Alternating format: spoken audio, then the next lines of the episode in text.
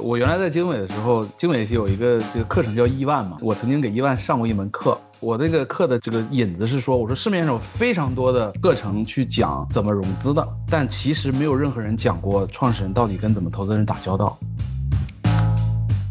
欢迎大家收听这一期的头中吐槽大会。今天我们这是一场喊冤局，因为大家也看到了，最近一段时间，相当数量的投资人在社交媒体上控诉自己被项目方欺负了。其中最共同的记忆就是被指责你们投资人怎么这么不懂业务。如果你们不懂这个，咱们就不要再谈了。甚至说，如果想要尽调，我觉得你们是在耽误我时间。那么，请先给我打一千万诚意金，我再决定要不要跟你尽调。所以，我觉得有必要邀请项目方和投资人来一场直接对话。而沿着这次思路呢，我邀请了两位新嘉宾加入到了我们投中吐槽大会的行列当中。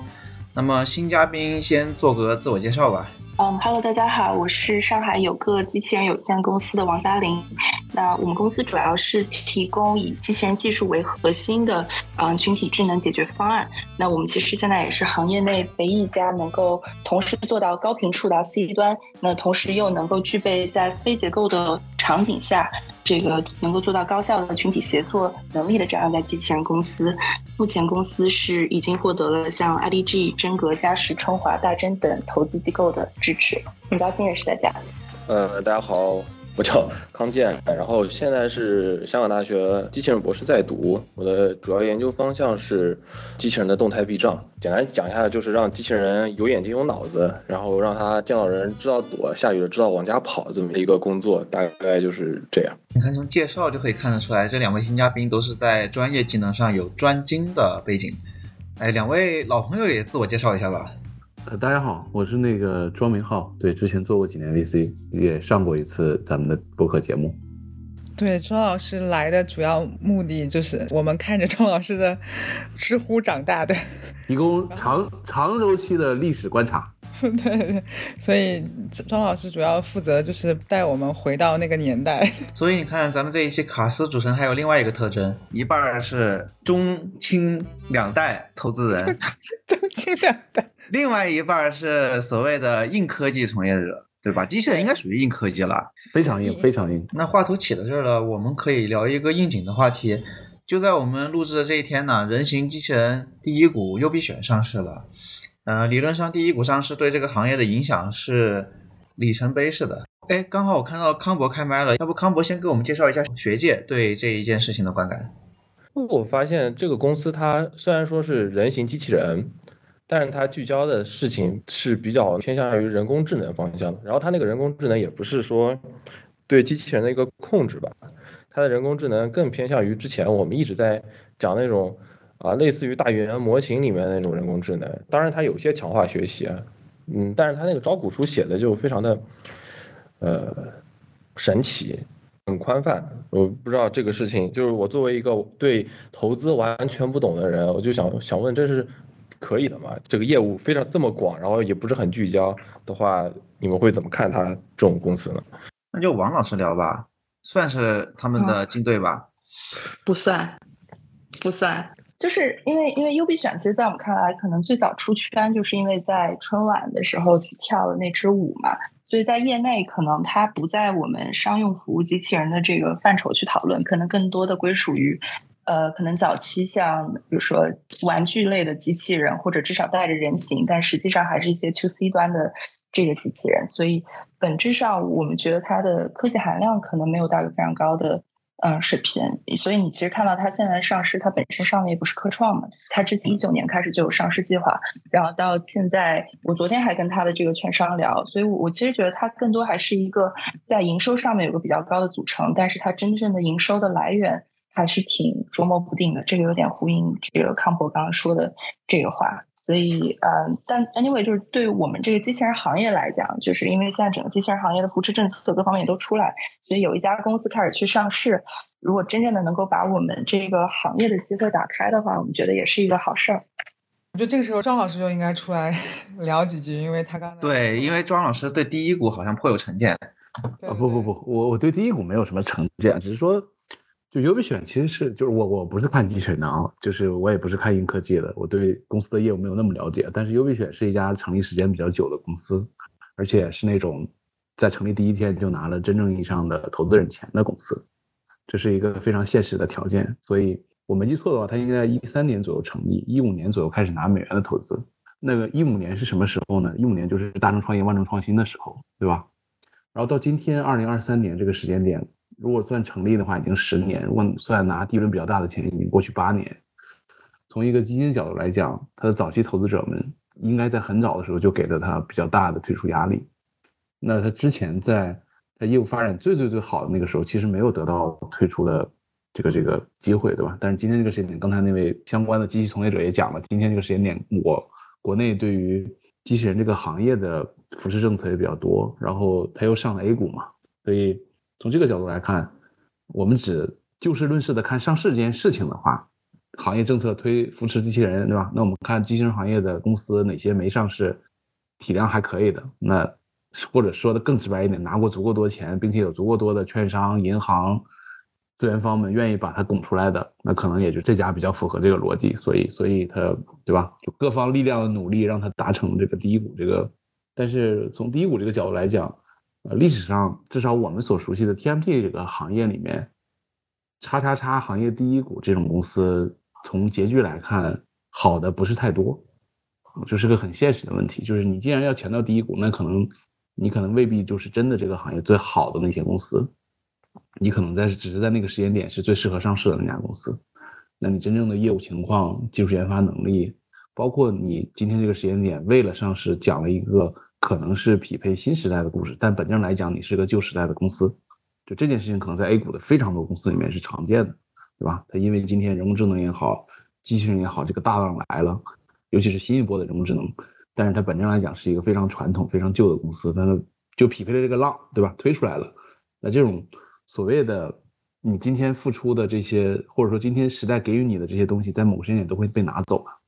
所以，就我可能因为年纪大了，比较信这些东西，对吧？就今天给了你高光，在某个时刻，他一定会把它拿走，并且以一种更。更强大的力量跟更强大的浪的方式把你拿走。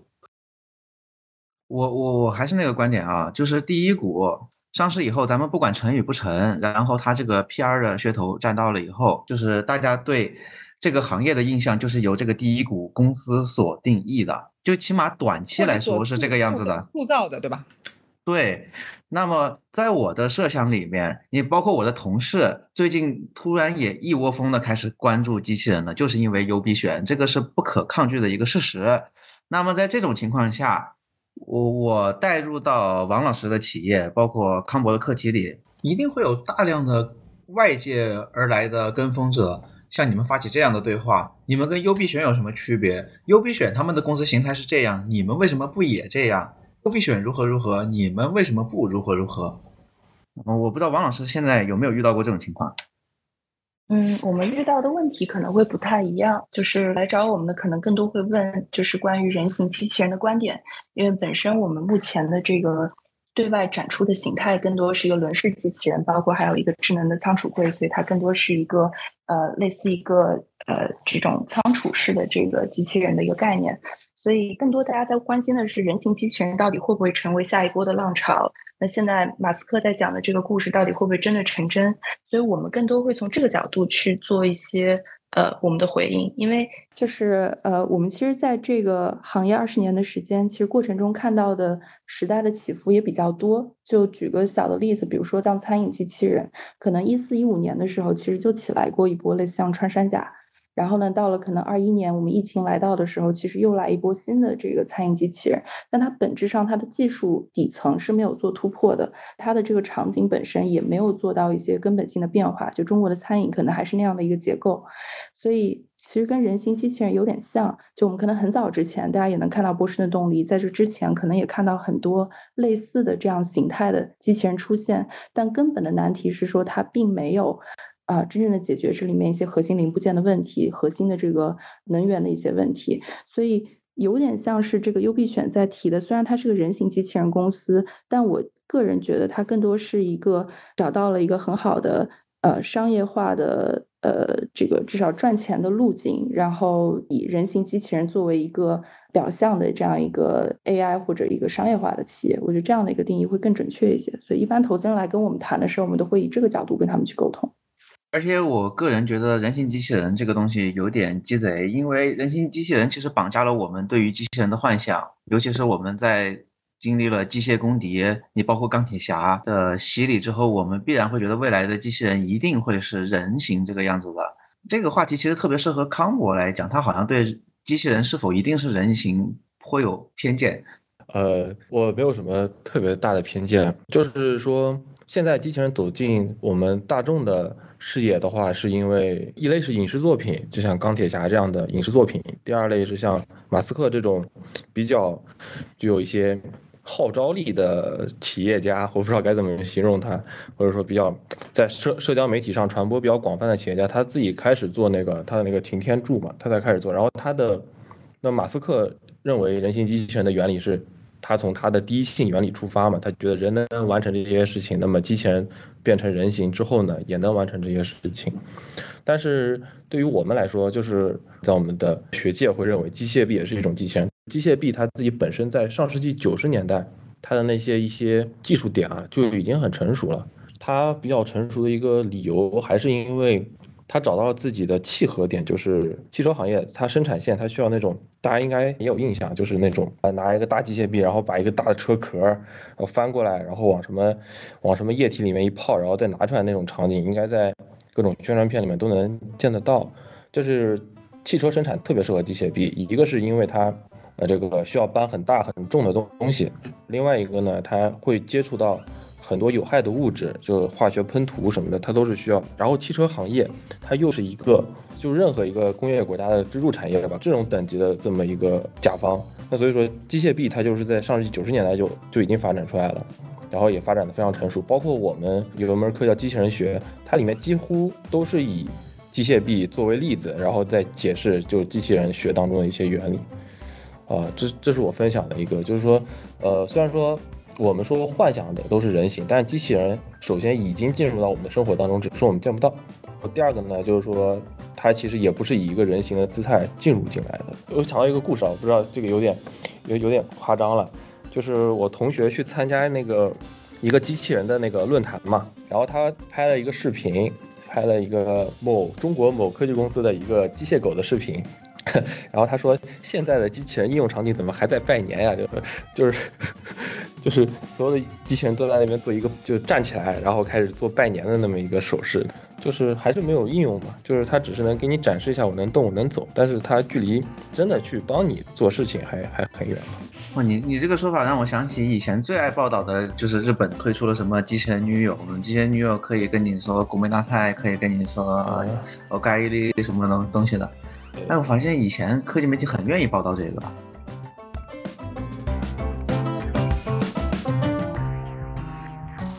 我想向王老师提出一个问题，就是您作为企业方，在跟投资人对话的时候，会花多大的精力，或者说是否会花相当的精力去扭转投资人的认知，去调整或者去修正他对技术的观点？嗯，说实话，投资人的认知挺难被扭转的。说实话，嗯，但是你会觉得说这么多年，其实投资人之间，因为他也经历了很多，就大家开始投机器人，到嗯投完机器人看到市场的反馈，包括验证自己当年的呃可能很多的质疑，他那个声音开始真正的被回应。就我感觉，投资人这些年。呃，还是有挺多的关于机器人行业的一些变化的。那其中一个我自己觉得最大的变化，就是最近我们跟投资人聊的比较多的，就是机器人换人这件事情，它到底成不成立？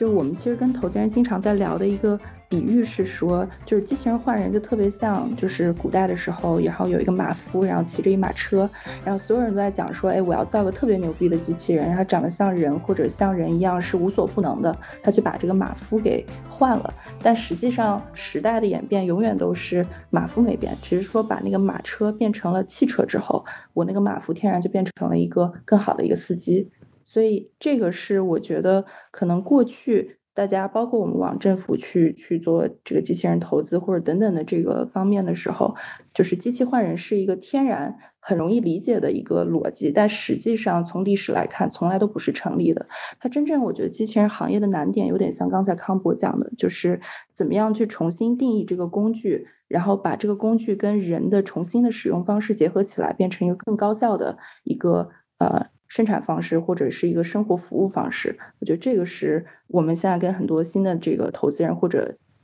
只是最新跟投资人聊的时候，会发现是一个大家更更默许的一个未来的趋势。庄老师能不能提供一个反向的视角，就是投资人在看一个比较有技术性的项目的时候，会遇到什么问题？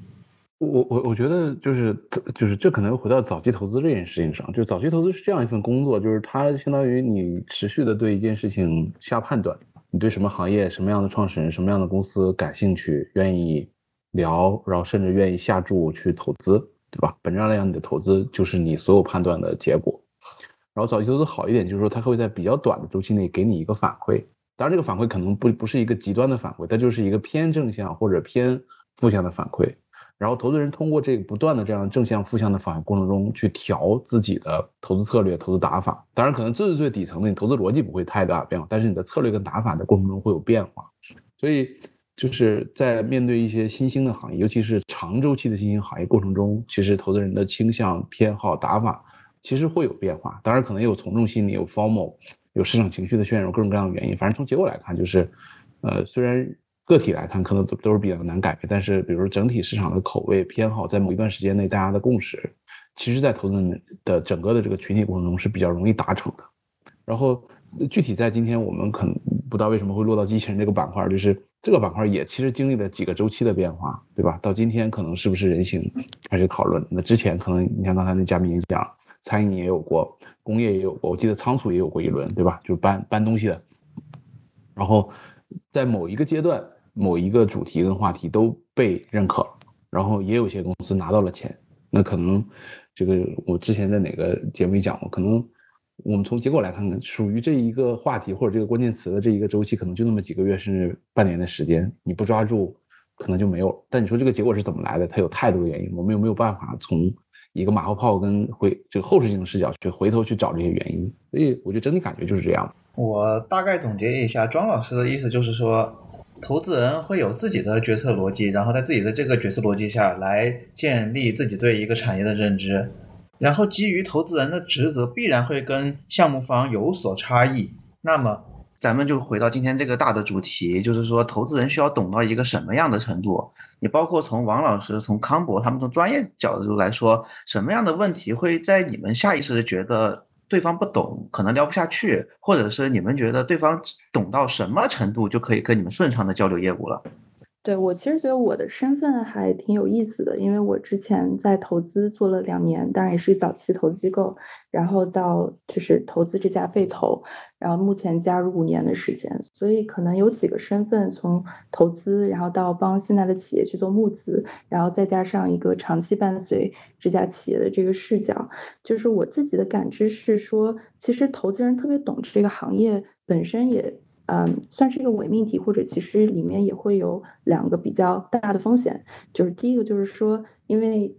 如果要真的去懂这个行业，它其实需要长期的浸润在这个行业里面，实时的去跟上这个，呃，行业的节奏，包括它里面这个所有扣扳机的方向。我其实觉得，对于一个投资人的经历来讲，其实是挺困难的。而且每个时代，其实每个行业它都有自己属于自己的这个时代周期嘛。如果说真的特别懂这个行业，又浸润在这个行业里面的话，很有可能这个投资人他本身的面。其实就会变窄，就会变成一个周期范围内的一段时间内的这样一个投资机构。所以我个人觉得，其实，嗯，可能对于我们来讲，我们其实也不要求投资人非常懂这个行业，但我们希望这个投资人本身他是有自己的专业性的。因为，嗯，说是投资人，或者说我在企业内部是一个募资人的角色，但本质是两家企业之间的平等对话。就他投的是我这家企业，那我拿的也是投资人所在的这个机构背后的这个钱，所以，嗯，我觉得从这个角度来讲，其实投资人更需要的是说，他懂的不是行业，而是说他能够去懂这个大的行业周期，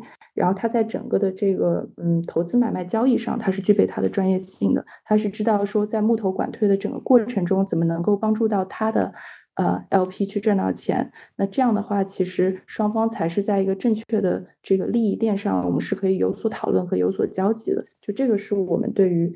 嗯，这个投资人的这个呃感知。当然，如果是一个产业投资人，我觉得那个不一样，只是说大家都在呃想把这个产业往前推，只是大家可能有不同的站位，就我们可能是在某一个领域上去做它的创业跟创新，那投资人是说把自己的资源能够去砸到这样的一个产业里边儿。那这个可能会对董的要求会更高一些，但如果是前者，我觉得它更多是从一个专业的这个资产管理或者是一个投资买卖的角度上面，它的专业性其实要远高于这个对于这个行业专业性的需求，不然的话，其实也不需要我们创业者干什么了嘛，对吧？那那那王老师是否能共情，就是那种特别强势的项目方？就是我在 brief 里面也写到，就是说，哦，你连这个都不懂，咱们就不要谈了。你如果想尽调的话，先给我打一千万的诚意金，我再陪你慢慢尽调。其实也能共情，因为你要想，就是当然，Yogo 不是一个特别，呃，这个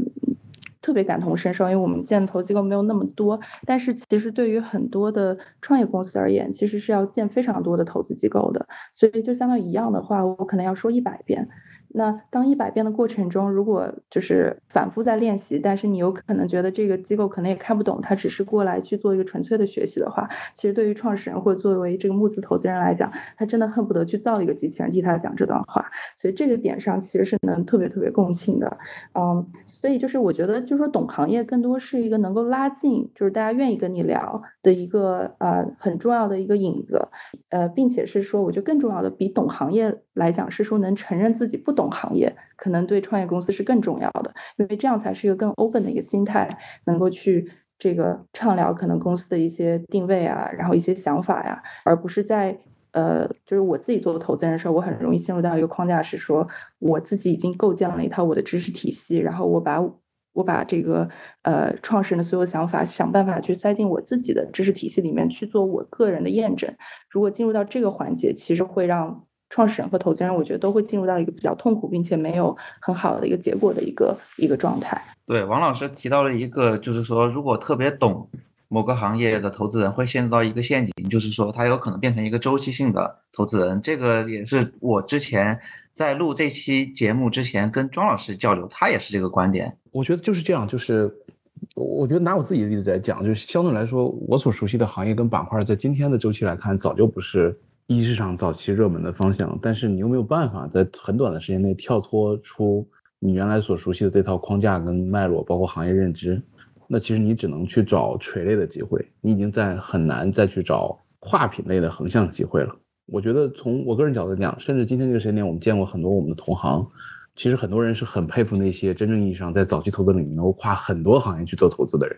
比如今天他在投文娱内容，明天跳到消费。后天跳到新能源，再后天跳到汽车，甚至跳到火箭航天芯片，这种人是有的，而且成绩也还可以。那我们只能说特别佩服这种人。但是纯从个人角度来讲，至少我很难，或者说大部分人是很难做到这样的跨越的。那那为什么他们能跨越？或者说从这个今天回到这个问题，是否要懂业务？某种程度来说，如果我们用一个两分极端的划分方法来讲，我是觉得执行层是要懂业务，就至少是要对行业有比较清楚的认知的。但是，比如说上面决策层到合伙人这个 level，是否对行业有那么懂？我觉得未必。就是底下人帮你去 cover 那个纵向的事情，你去负责把握那个横向的事情，可能这种组合方式也是今天这个时间点我们常见的各家大的基金面对一个新兴行业的打法，也基本是这样。就合伙人不太会换，对吧？但是底下的人可能今天新兴行业出来之后，先招几个对这个行业之前就研究比较深的，无论是从业者也好，做投资的也好，做 FA 的也好，做媒体的也好。反正是找几个人脉通跟这个资源比较多的，先拉进来，然后建立基础的 know how，然后再通过一个一个的项目把这个整个这个小 team 的 know how 拉起来，然后再做投资。基本上主流的大基金在今天这个时间点，在早期应该都是沿用这样的策略。所以你说纯从个人而言，我觉得执行层还一定还是要懂一定业务。但你说上面那一层是否要懂？或者从结构来看，你说今天这个时间点，头部的人基金的大佬的 GP 们都是六零后甚至五零后，你说让他们懂那么多行业，我觉得也不太现实，对吧？那他们也不是说不能做投资，还是能做的，那就是通过这种团队的方式，通过不断的更新，不断的通过 deal 的方式去让自己的这个投资决策不要偏离太远，对吧？从结构来看就是这样。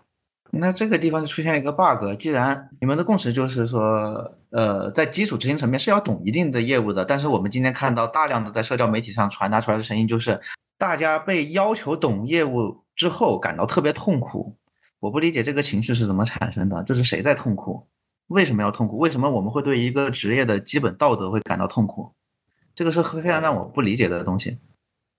我觉得是这样的，就是你作为一个人，或者说你作为一个从业者，你所谓的壁垒就来源于你的痛苦。这个事情肯定痛苦，但是你只要能克服这个痛苦，那你的壁垒就建起来了。如果它很方便，它很简单的话，那对吧？就是这是对的，就是说跑步也很痛苦，但是跑步它就可以让你健康嘛，就是很合理的一个事儿，它有用，所以它痛苦。但是我知道我可以感受到痛苦，但是嚷嚷出来痛苦其实就是另外一件事了，好像让别人，好像我想让大家知道我很痛苦，对。我对我也想说，可能是一种策略啊。包括说，他说你你如果不打一千万，我就不跟你聊这件事情。然后我觉得在呃怎么讲，在现在是九月份，我觉得在三月份到呃呃六月份之间吧，我碰到很多的呃项目都是这个这个态度，就是说你们投资人都不懂，你也不是个专业出身。然后如果你要跟我聊的话，你你必须得怎么怎么样，他就会给投资人提出一些要求。甚至我听听到过一个呃。被投企业他是要求，因为他可能太火热了，所以他会要求所有投资人见他之前必须写小作文，大概是五百到一千字的小作文这样。什么主题呢？就是比如说写你为什么要选他，然后你看中他什么，然后你能表白是吧？情书对，带给他什么？就是类似于写情书一样的逻辑。对，之前之前新消费热的时候也有公司也有类似的情况。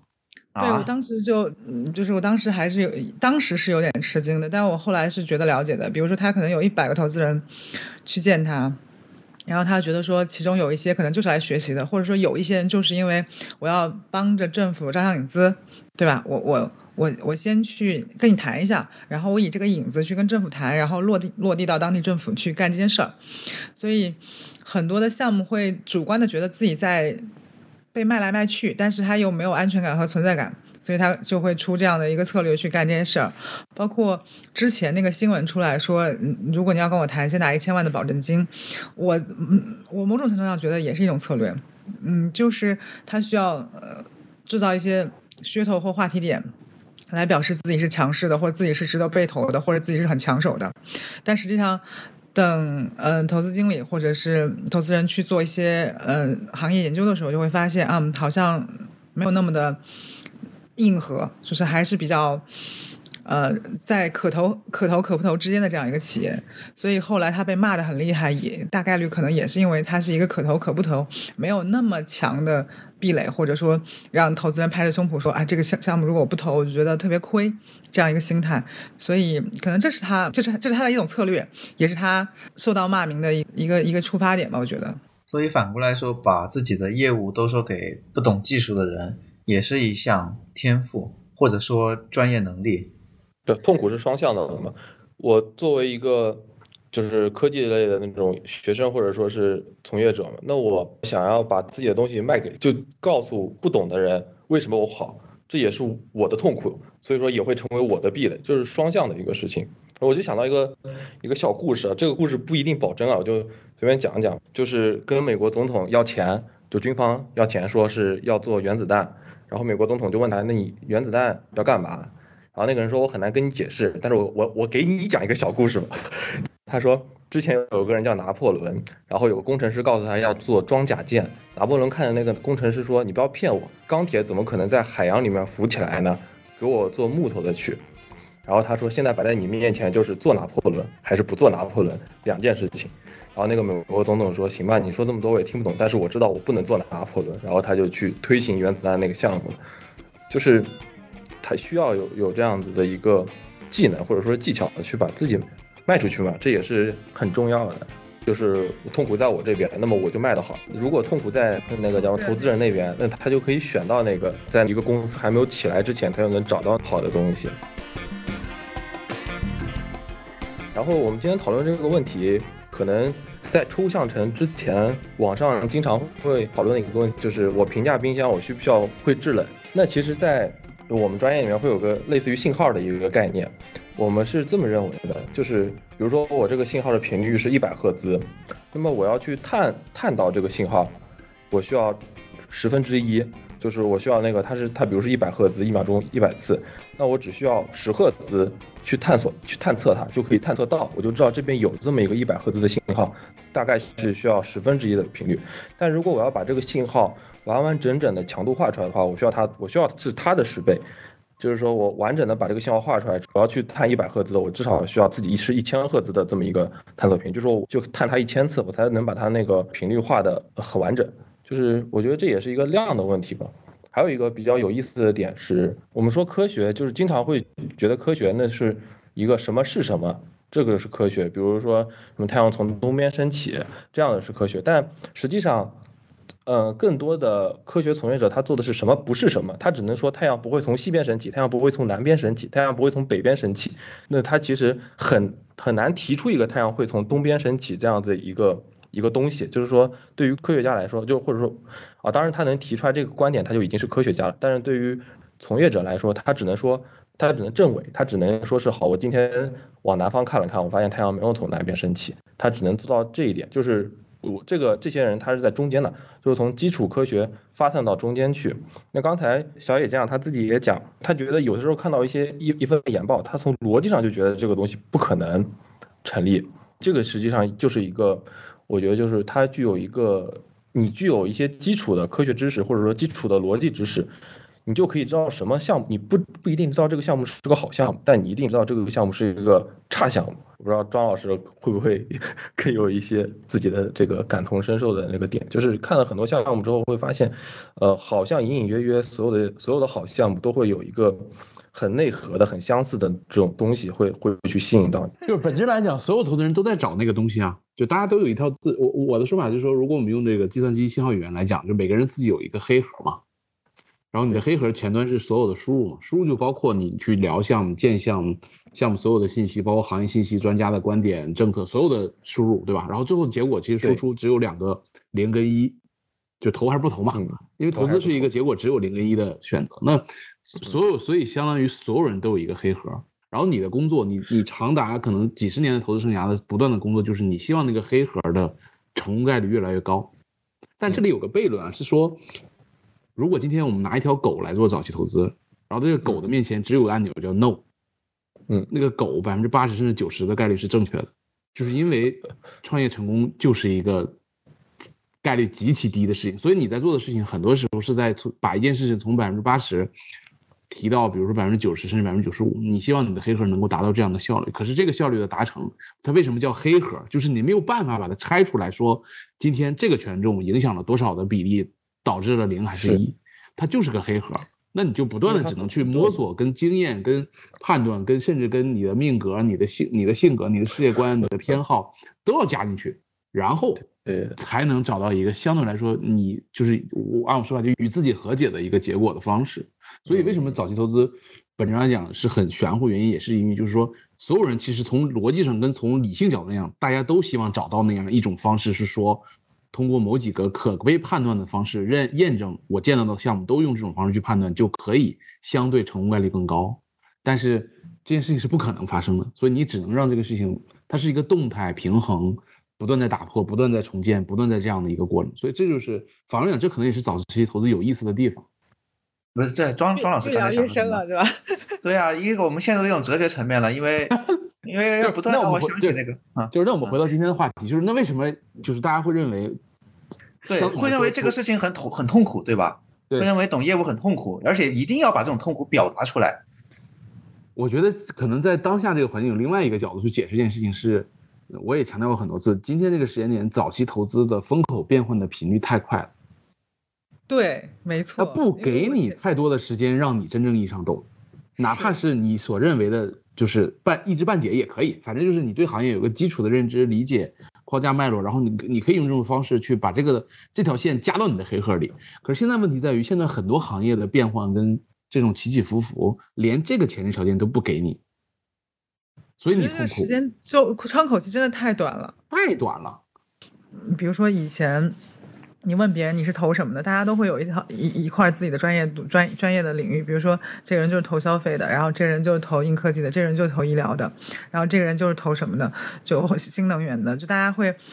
对自己是非常认，就自我认可度是非常高的。就是我是看这个赛道的，然后我看的足够久，我看了很多个 case，然后我可能看到五五年、十年、七年这样。然后，但现在大家就是发现大家都不特别不自信，就是大家不会在那个投资人前面加一个前缀，就是比如说。呃，就像可能我就是很典型的嘛，因为我本来就是投消费和文娱的，对吧？然后后来变成了现在看生物医药，那我就是一个被逼的选择，因为就是那个赛道完全募不到资了，那你得有事儿干吧，要不然你就。就是从从这个行业出去，那就会导致了我自己也会觉得说啊，那项目说，哎，你你好像不专业，你不是这个，你不是生物医药行业背景出身的，你是金融背景出身的，那你看我们这个专行业就是不专业的。但还好，主要是我是早期，所以我可能用到的那些东西，我是自己可以学到的，因为不是产业嘛。就是如果产业的话，它可能后期对于怎么样去赋能，怎么样去让这个东西壮大，它可能对于这个人的 know how 的要求更高一些。嗯，但是同样我还是会痛苦的。就是如果说有人说你不是这个专业出身，你看得明白吗？我自己也会就心里咯噔一下。说实话，我的感受是这样的。那我就提出一个非常具体的问题，就是小野将作为一个没学过生物医药的，你曾经在什么样的情况下激怒了你的项目方？我不觉得所有人都会如我这样子哈，就是我知道说我自己的短板明显在哪里，所以我会知道要补补补齐我那个短板。因为早期可能更多的是看人，比如说我可能问一个问题，我说你这个东西如何实现，就我会发现有一个现象，就是如果这个人不跟我谈具体如何实现或具体的实现路径是什么，他只跟我谈一些大词，或者是跟我谈一些。嗯，那种特别狂狂狂拽酷炫的新名词的话，我觉得大概率这种人可能就不值得被投。就是他还是有一些我自己总结出来的规律，但是他未必是准的。昨天董老师跟我说了一句话：人只有在不安的情况下。或者是在拘束的情况下，才会大量的使用它的术语。反正就是你会看到一些人，他就觉得他他他的预判就是你不懂，你不是专专业出身，因为他一开始就会问你，你你是生物医药背景出身吗？那我说不是，他可能觉得说我就是好忽悠的。那他对于我用的词汇可能嗯就会更更宏大叙事一点。但于我而言，因为我是呃特别。怎么讲？我我觉得宏大叙事是必须的，但是当你跟我阐述的过程中全是宏大叙事，而没有具体的你的实现路径，比如说你说你是一个做肿瘤的药，但你老是跟我说说我是中国首创什么什么技术的抗肿瘤的药，而没有说我我如何的创新以及我如何的去达成我的创新，就是你具体的路径或是实现的方法你不讲的话，我觉得你大概率就是假的。这样，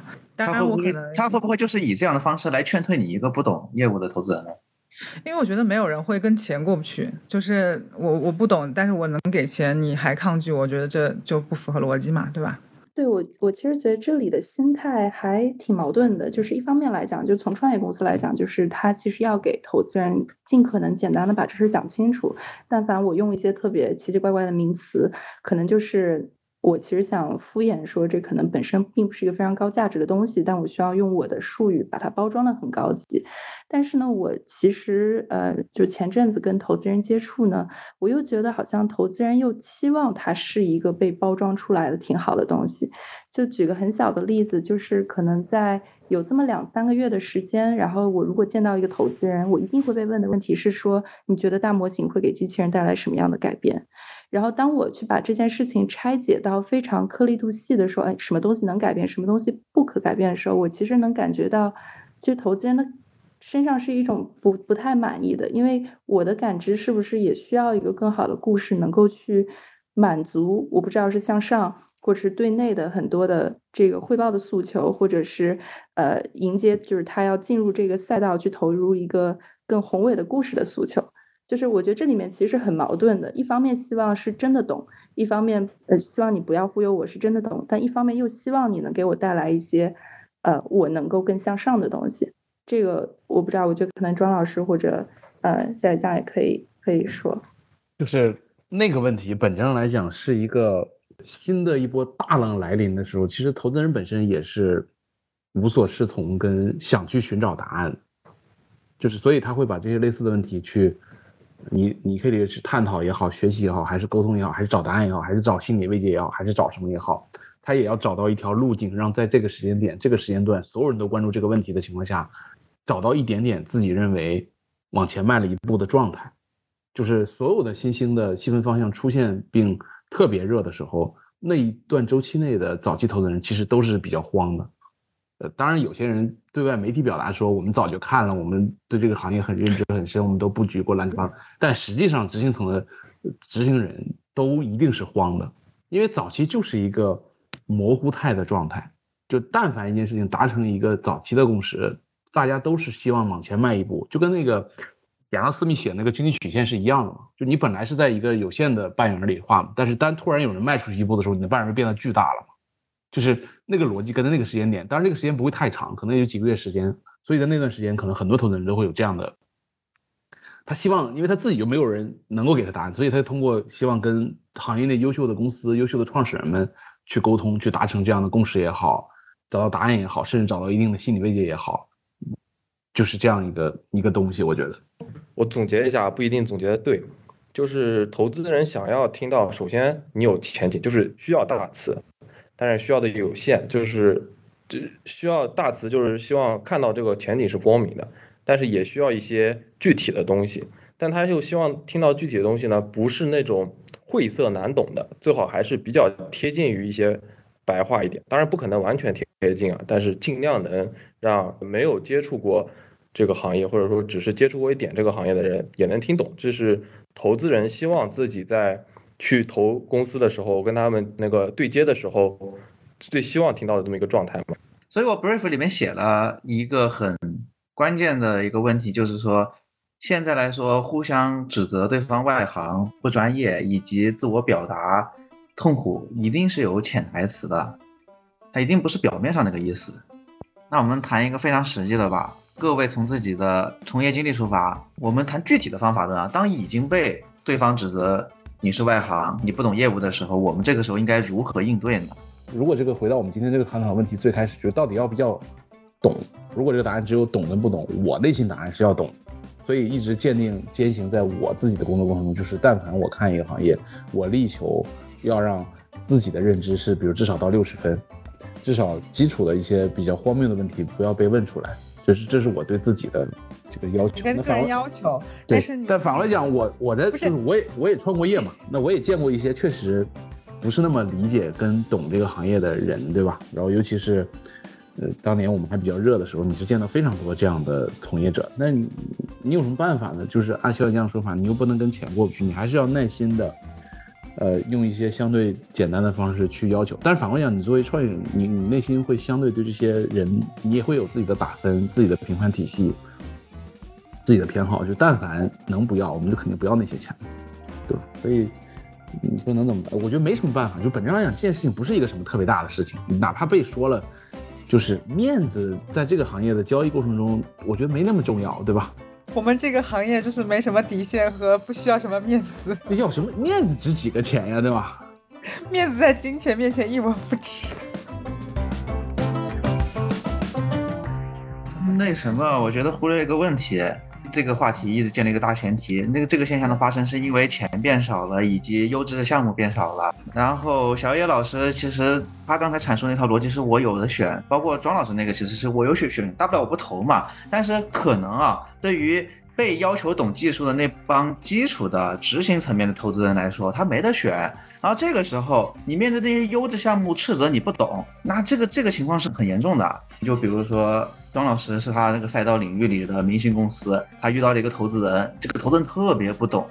但虽然他很有诚意，但他特别不懂。然后结束了以后，庄老师在朋友圈里发一个那个，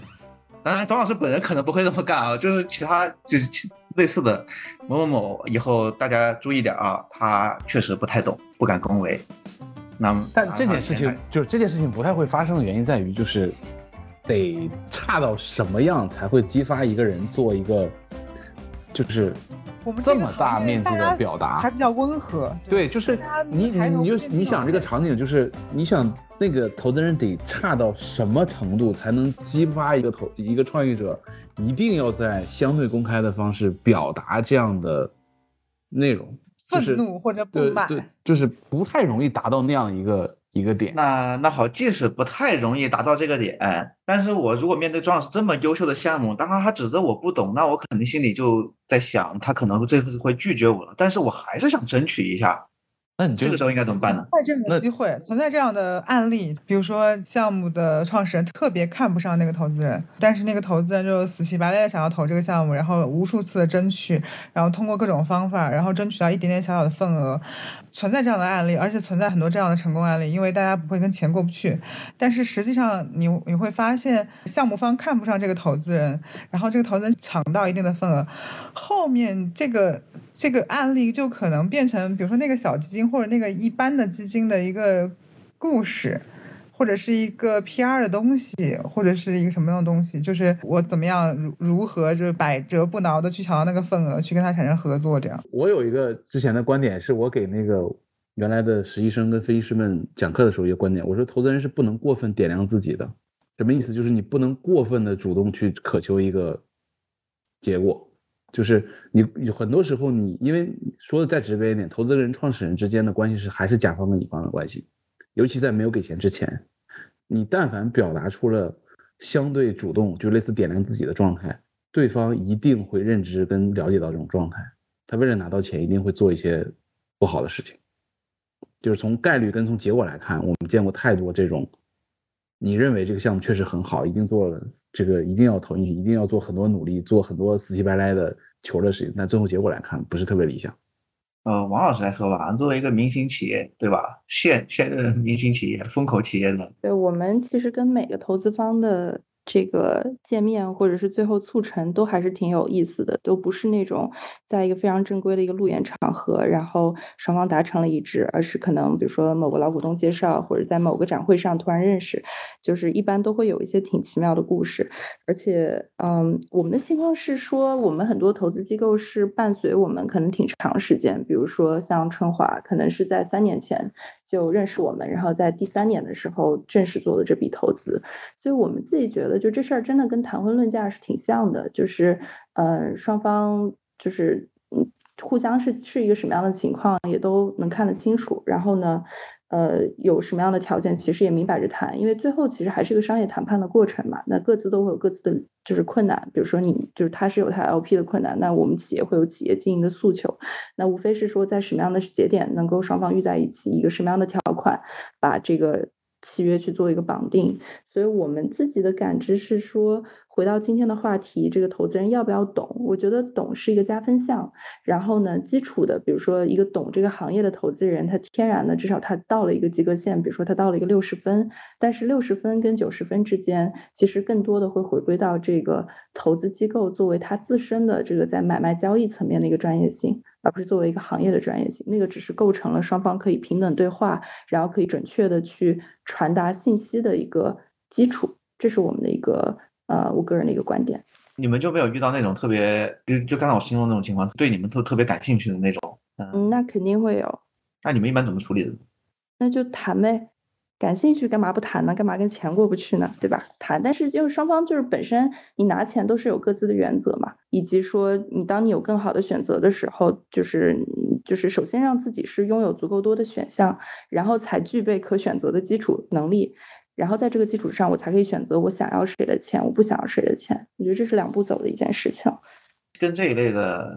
投资方接触的时候，有发生过什么比较好玩、比较狗血的事情吗？他们项目相对来说都比较顺，主要是因为嘉玲在做这个投资的时候，他首先他就很认可这个企业和创始人，所以他最后从他们基金跳出来就去他们的这个被投企业去但了。而但我且跟你说啊而且所有的触角，我觉得可能 sometimes 所有触他们的融资的触角或者跟投资人发生关系触角，可能也来自于嘉玲本身，就他在还在投资圈待过这样子，就还我是你知你知道我为什么问这个问题吗？嗯嗯，就是我作为我以前是自媒体创创业者嘛，大部分的那个营收收入是 PR 稿嘛。嗯我最害怕有媒体从业经历的人给我发 PR 需求。为什么呢？因为你觉得他太懂了。啊，太一是太懂了，第二就是他觉得自己很懂，他一定会提出很多的建议推翻你的框架，推翻你的提纲，告诉你怎么写。给钱就行，对吧？给钱就，行。那那当然是给钱就行，但是你作为一个 作为一个二十今天岁的的今天的关键词给钱就行。作为一个二十多岁的创业者来说，我是不能接受的，并且你想做一个自媒体，肯定有一定的自己的情怀，你这是在破坏我的核心产品，对吧？我我觉得你不是你这就就又当又立了，就你既然拿了钱，可能就是得牺牲点什么。你不你不可能说我要。但我觉得蒲老师的意思他是这样的，就是说他也接触过那些不懂行的投资人，人家也给钱，人家没你这么这么多事儿啊。我这个对对对，就是这个意思。看吧，就假如说啊，我哪天做投资了，我面对王老师和有个机器人，我一定会压力特别大。他太懂了，他太懂了，就他做过。没有没有也没有我怕我怕你一眼洞穿我心里的小九九。不不不，这个逻辑是这样的，就是这个逻辑就跟比如说我们刚刚评价投资人是一样的，就是像我们在创业公司，我们天然就没有在投资行业持续的这个周期和视角，所以我们也没有那么懂投资这个行业，所以其实双方是一个非常对等的对话，就是你蒙我，我也不知道，对吧？但我可能能用过去的经验稍微判断一下，然后我蒙你，你可能也不知道。但是呢，实际上你也能从我所有的表达，我所有提供给你的数据里面看得出来，这家公司是不是一个真实干事儿的公司公司。所以其实是一个对等的关系。我突然觉得这个这个这个这个话题就发展到了创业者该不该懂投资圈儿，对吧？我们刚才一直在要求投资人懂业务，我觉得应该这这是个我我我引发另外一个问题啊，就是我原来在经纬的时候，经纬是有一个这个课程叫亿万嘛，对吧？然后亿万我曾经给亿万上过一门课。啊，这门课叫《创始人与投资人的相爱相杀》。我那个课的起初的这个引子是说，我说市面上有非常多的课程去讲怎么融资的，但其实没有任何人讲过创始人到底跟怎么投资人打交道，无论是投前还是投后。然后我那门课是讲创始人该怎么跟投资人打交道的。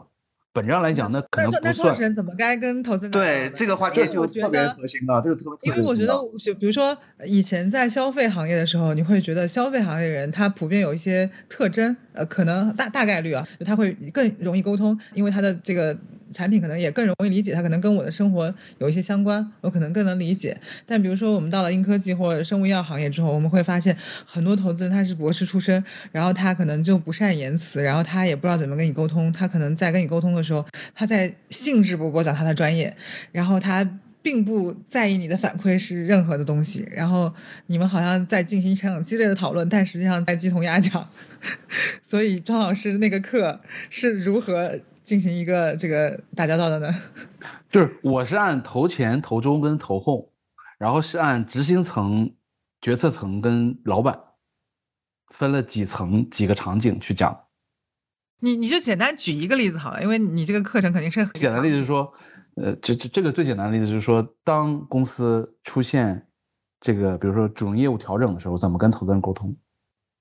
这个非常需要，这个这个非常需要，而且而且而且而且特别重要，就是不要跟投资人讲你的技术为什么必须得转型，而是从金融层面让他共情。我觉得这个还挺难的，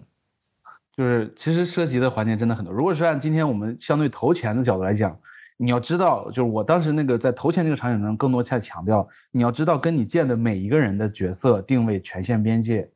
是什么。哦，对，我觉得这个非常关键，因为我自己觉得说，比如说。在募资的时候，这个东西非常关键，因为你会发现，即使是一个比如说 LP 的机构里面，或者是一个，呃，就是怎么样投资基金，就是 GP 的机构里面，你会发现，即使是同一个团队，可能每个人的诉求也不一样，然后，呃，思考啊，包括这种对于这些东西的筛选或者是处理也很不一样，所以我。我在工作中，我会花很多的功夫去了解他们人的想法，或者是诉求，或者是性格方式。这这我会花可能多于呃其他的去了解，因为这个关系到后面的一切的打法和策略。我感觉是，比如我这个课有有一章叫那些打交道的人，然后这个副标题叫阎王好见，小鬼难缠。然后这一节这一章讲的就是呃从投资前。投资过程中到投资后，执行人、合伙人到 GP 三层，每一层人在每一件事情过程中所他的角色怎么跟沟通，是报说多少，是说好还是说坏，然后在什么场景下需要找到他们，就是那一章讲的是这些内容。就这些东西可能太过执行层跟太过战术层了，但确实市面上其实没有人讲过这些事情。可能你在你融资过程中，你可能找 FA，FA 会跟你讲这些事情。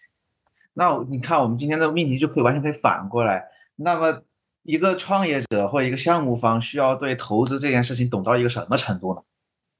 就他是懂到一个基础从业者的那种那肯定不用嘛，那肯定不用。我觉得不是，我觉得可能是更多的是他需要通过大量的见投资人来知道投资人的沟通呃交流的策略，以及他们会呃预判他们会问什么样的问题，然后大机构和小机构的呃方式会是什么，会会有哪些不一样的地方，然后呃就就是这个不一样，包括投资策略和看项目的这个视角和角度，包括里面的这个决策的不同的人。就是这个可能是他要做的很多功课，因为你会发现，呃，有一些创创业项目在见不同投资人的时候，他可可能是一套呃打法或者一套策略，就像你去追女孩，你可能追一百个女孩都是一套说辞，那可能就就不一定能成嘛。就我觉得还是要了解一下这个他他的这个项目，在他的这个赛道里面。大概是一个什么样的地位？自己的优劣势会是什么？那会有哪些机构可能会感兴趣？然后可能再通过这些感兴趣的机构，然后再去想跟他们合作的点可能会是什么，然后再去进行一个谈判和沟通。我觉得这个还挺重要的，而不打无准备的仗。对，我是呃，我是之前就前几周我跟夏野酱在公司聊天的时候，然后我觉得夏野酱当时讲了一段话，我其实当时还挺挺有感触的。他说他从之前可能投资的身份到了个 LP 的身份的时候，因为你的钱是更加实打实的给到这个投资人，所以你第一反应看的是。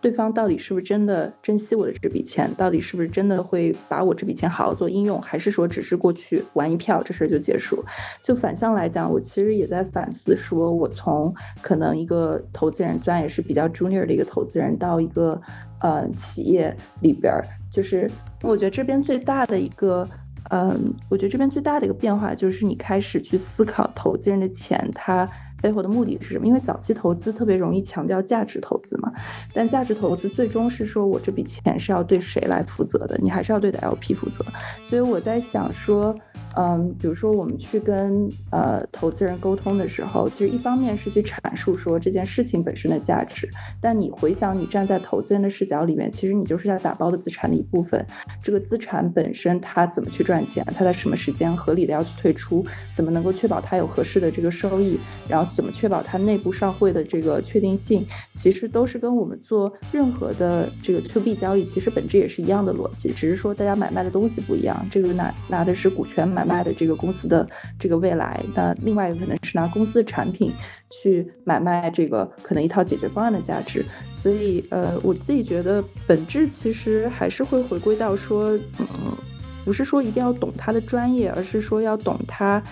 背后的，就是就你要对他负责，然后他的这个背后的。呃，赚钱的逻辑，然后怎么能确保你的客户是成功的，或者确保你的投资人是成功的？我觉得，我觉得这个可能是一个反向的视角。不 不，你作为作为企业代表，你来回应一下大家的抱怨。大家大家现在就是说，你们你们项目方在尤，尤其是你们优质的项目方在欺负投资人。没有没有没有，这怎么敢呢？我觉得更多是说，就是现在整个环境就是这个样子。然后呢，就是本质上大家其实是在同一条船上，我们都在一级市场的这条船上。然后怎么能够共同的往前去去突破，然后能够去寻找更多的机会吧？我觉得更多是一个互相探索的过程。这个呃，挨挨靠一下，这个我那门课的那个标题就叫《创业者与投资人的相爱相杀》。